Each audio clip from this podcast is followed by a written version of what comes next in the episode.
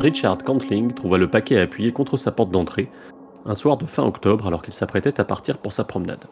Il en fut agacé, il avait dit de nombreuses fois à son facteur de sonner quand il livrait quelque chose de trop volumineux pour passer par la fente de la boîte aux lettres, et malgré cela, l'homme persistait à abandonner les colis sous la véranda, où n'importe quel passant pouvait tout simplement les prendre et partir avec.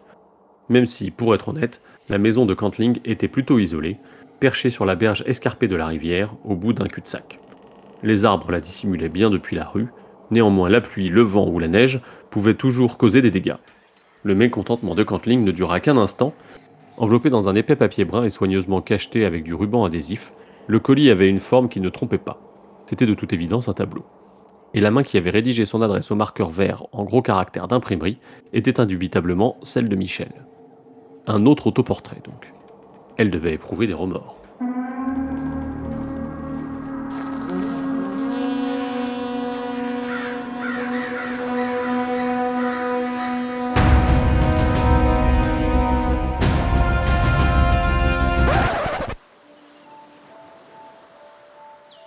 Parfois dans la vie, on est gentil, comme Jesse dans The Last of Us deuxième partie. Et on est déconstruit, comme Ken dans Barbie. Parfois aussi, on doit reconstruire. Et c'est bien là le drame de celui qui bâtit un château de sable, excellente BD au passage, et voit la mer le démolir. Et oui, même à Fort-Levant, les frères jurés de la garde de nuit ont des loisirs. Des loisirs que le destin et le ressac se font un malin plaisir d'anéantir. Alors il faut reconstruire. Et c'est précisément ce qu'il va se passer avec ce podcast, car pour une odieuse histoire d'avarie technique, seule la voix de Jérôme Vincent a été conservée. Les questions, les interactions que vous entendrez donc de ma part sont entièrement redoublées à la bouche, et sans trucage. Alors bienvenue dans ce podcast où de toute façon ce qui compte vraiment ce sont les réponses et un petit peu la joie de vivre. Alors bienvenue dans Martine à la plage, le podcast qui parle des autres œuvres de notre barbu à bretelles préféré.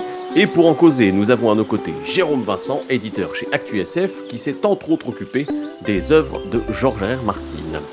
Il va donc venir nous parler d'une nouvelle qu'il affectionne particulièrement, Portrait de famille. Bonjour Jérôme. Bonjour tout le monde. Alors on a déjà eu l'occasion de t'interviewer à propos du travail de Martine en général. Euh, c'est un entretien que vous pouvez retrouver euh, sur le blog de la garde de nuit, qui est en version écrite pour le coup.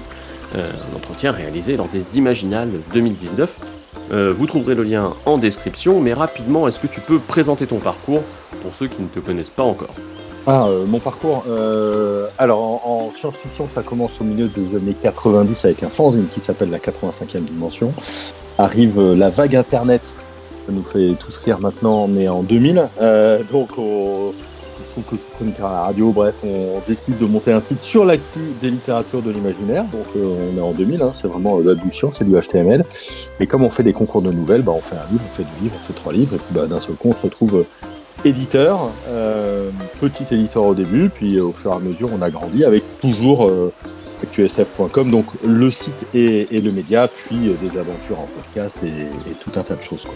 Donc voilà, un parcours sur le tas.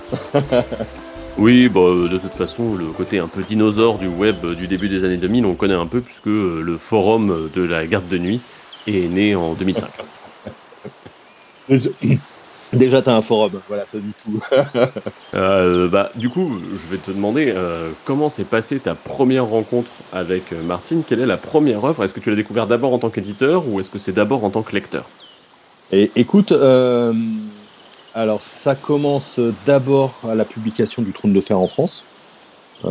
Puisque je lis, j'ai vu les, premiers volumes qui sont dispo à, ce moment-là. Hein milieu des années 90, on a Robin Hobb et on a George Martin, donc on se doit un petit peu de les lire quand on aime euh, la, la fantasy.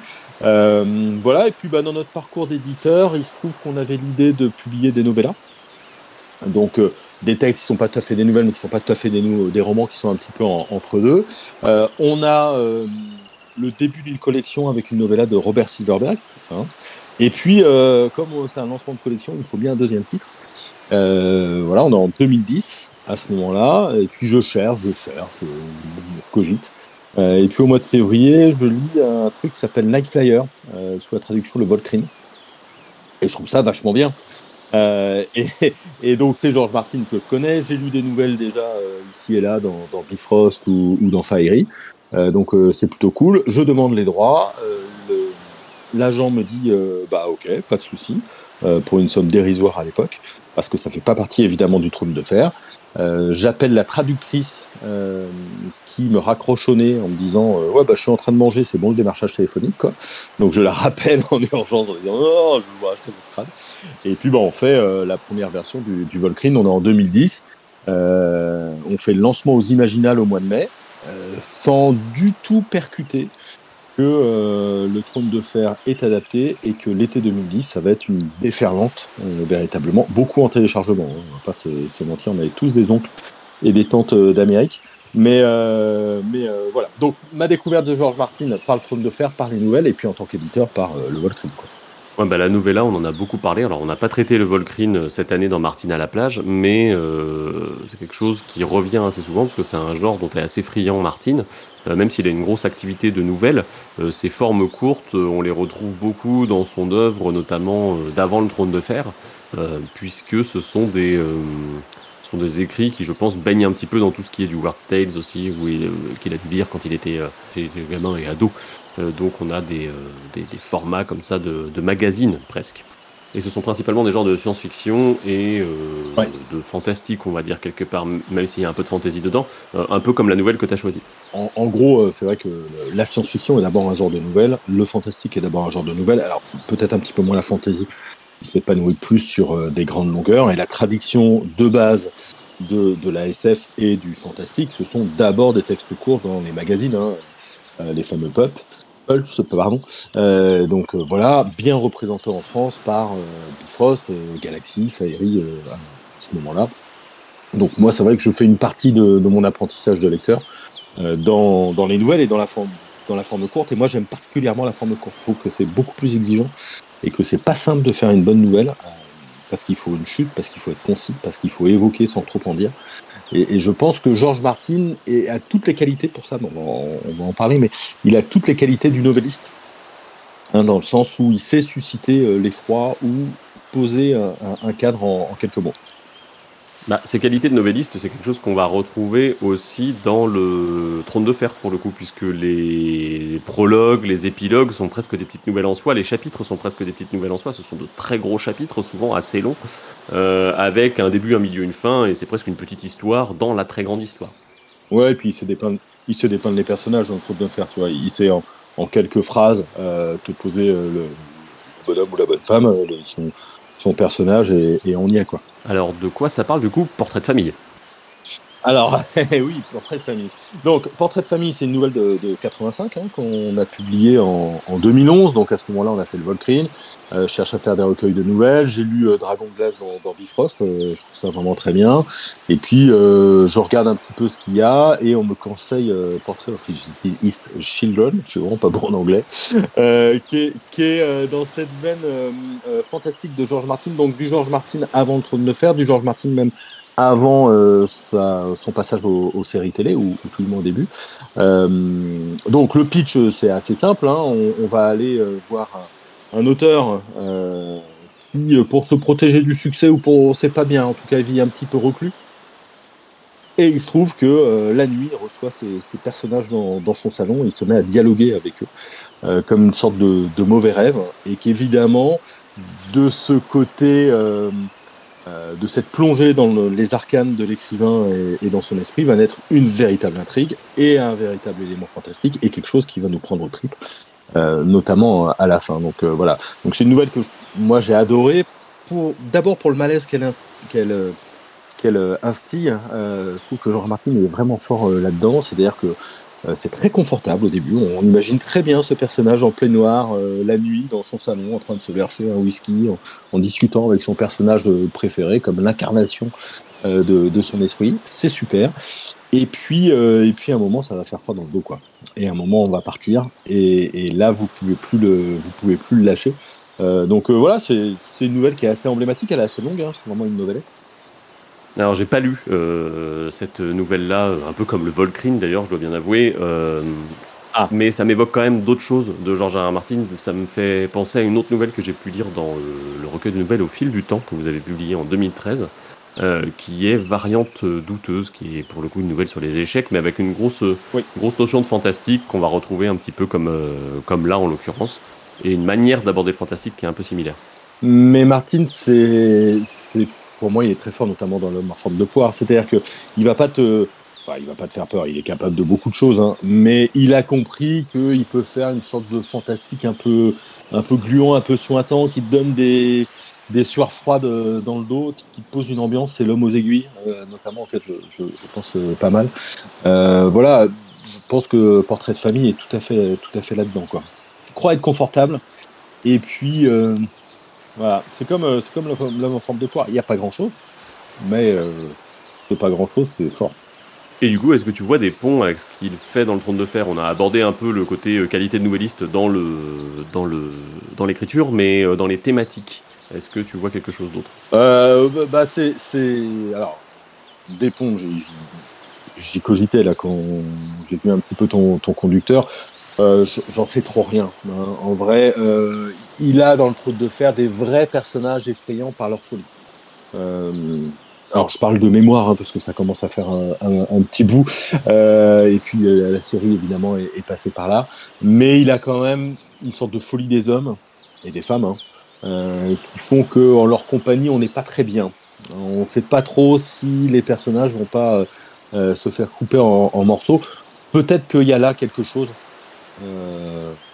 à, à, rassembler dans le, la caractérisation du personnage, mais j'aurais du mal en vrai à, à, te dire, à te dire ah bah non, et c'est évident, hein, mais non, je ne pourrais pas te dire là tout de suite comme ça quoi. Et, et, du coup, est-ce que tu vois d'autres ponts avec euh, d'autres œuvres de sa bibliographie? Oui, la, la, psychologie des persos. Ce qui est intéressant, c'est que c'est une nouvelle de, de, 85, des années 80, qui parle de la condition de l'écrivain.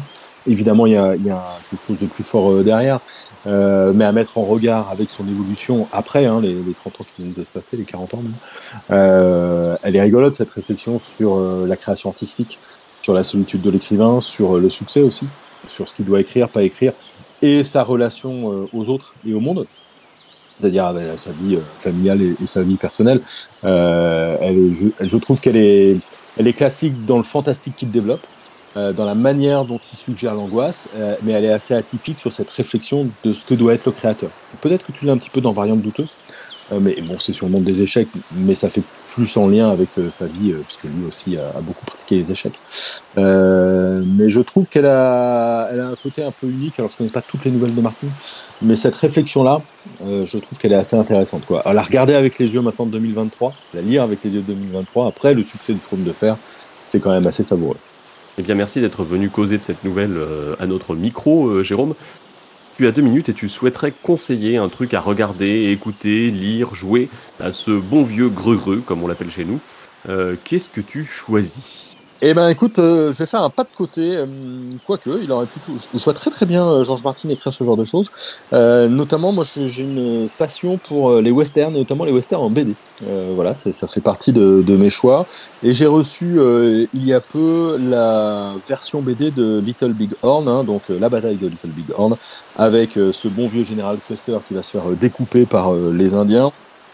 C'est chez Glénat, c'est une coproduction avec euh, Fayard. Alors, ce qui est passionnant euh, là-dedans, hein, c'est que euh, bon, le, le scénario c'est Lucas euh, Blengino, David Bois, le dessin c'est Antoine Giner euh, Belmont, les couleurs c'est Chris, et il y a un conseiller historique qui fait pas mal de BD euh, sur les westerns, c'est Farid Hammer. Alors, ça veut dire quoi? Ça veut dire que on est sur une histoire marquante véritablement des États-Unis, hein, puisqu'on est au printemps 1876. C'est la dernière grosse rouste euh, des, des, tuniques bleues quelques années après la guerre de sécession face aux Indiens. C'est sans doute la dernière victoire des, Indiens, des Indiens et la fin de ce qui malheureusement va être euh, leur, leur destin euh, national. Après, ils seront cantonnés dans, dans, les réserves avec tous les drames euh, que l'on sait. Euh, je trouve qu'ils arrivent très bien à rendre ça très vivant. je trouve que Farid Hammer, en spécialiste du western, il arrive à chaque fois à vraiment nous plonger là-dedans, à la fois les grands espaces, à la fois la folie des hommes, mais aussi la, la, la folie des, des idéologies. Hein. il, il, montre bien comment le gouvernement américain à genre signer 173 pactes et contrats avec les Indiens qui les ont tous, tous pas respectés. voilà, c'est assez, c'est assez formidable. La vraie histoire du Far West, c'est une collection donc chez Glénat Fayard. Et le dernier, Little Big Horn, je vous le conseille. Eh bien voilà, une BD qui se passe dans l'Ouest américain, un sujet que pourtant Martin n'a pas trop traité dans, au cours de son œuvre. bon, on ne doute pas que ça lui plaira du coup. Sachez qu'il y a un exemplaire du recueil Le Dragon de glace contenant la nouvelle Portrait de famille à gagner. Et on remercie chaleureusement les éditions euh, ActuSF euh, qui offrent euh, ce livre. Plaisir. Pour participer, il suffit de remplir le petit formulaire en description de ce podcast et d'y placer le mot magique que je vais laisser Jérôme choisir. Ah, le mot magique que je vais choisir, eh ben, ce sera poire. Eh bien, c'est parfait. On va laisser Jérôme euh, repartir à ses activités euh, d'éditeur. Et puisqu'il a causé un petit peu western, c'est une transition absolument parfaite avec l'invité de la semaine prochaine qui sera William Blanc. On va causer rock'n'roll, politique et fantasy. Euh, puisqu'il viendra nous présenter Armageddon Rag, un roman qui, s'il a été un échec commercial à l'époque, s'est avéré être un succès critique auprès de bon nombre de gens qui l'ont lu, et je sais qu'à la garde de nuit, il est particulièrement apprécié. Euh, si vous avez lu la nouvelle Portrait de famille, dites-nous ce que vous en avez pensé sur Facebook, Twitter, Instagram et tous les autres réseaux où on pourrait être et où nous ne sommes pas encore. Si ce n'est pas le cas, courez vous procurer le recueil dans lequel vous la trouverez. Je vous rappelle au passage que si vous le souhaitez, vous pouvez aussi soutenir la garde de nuit euh, en faisant un don ou en adhérant euh, via la plateforme Helloasso. Le lien est en description également. En attendant, portez-vous bien et bonne lecture à l'ombre du mur. Merci beaucoup.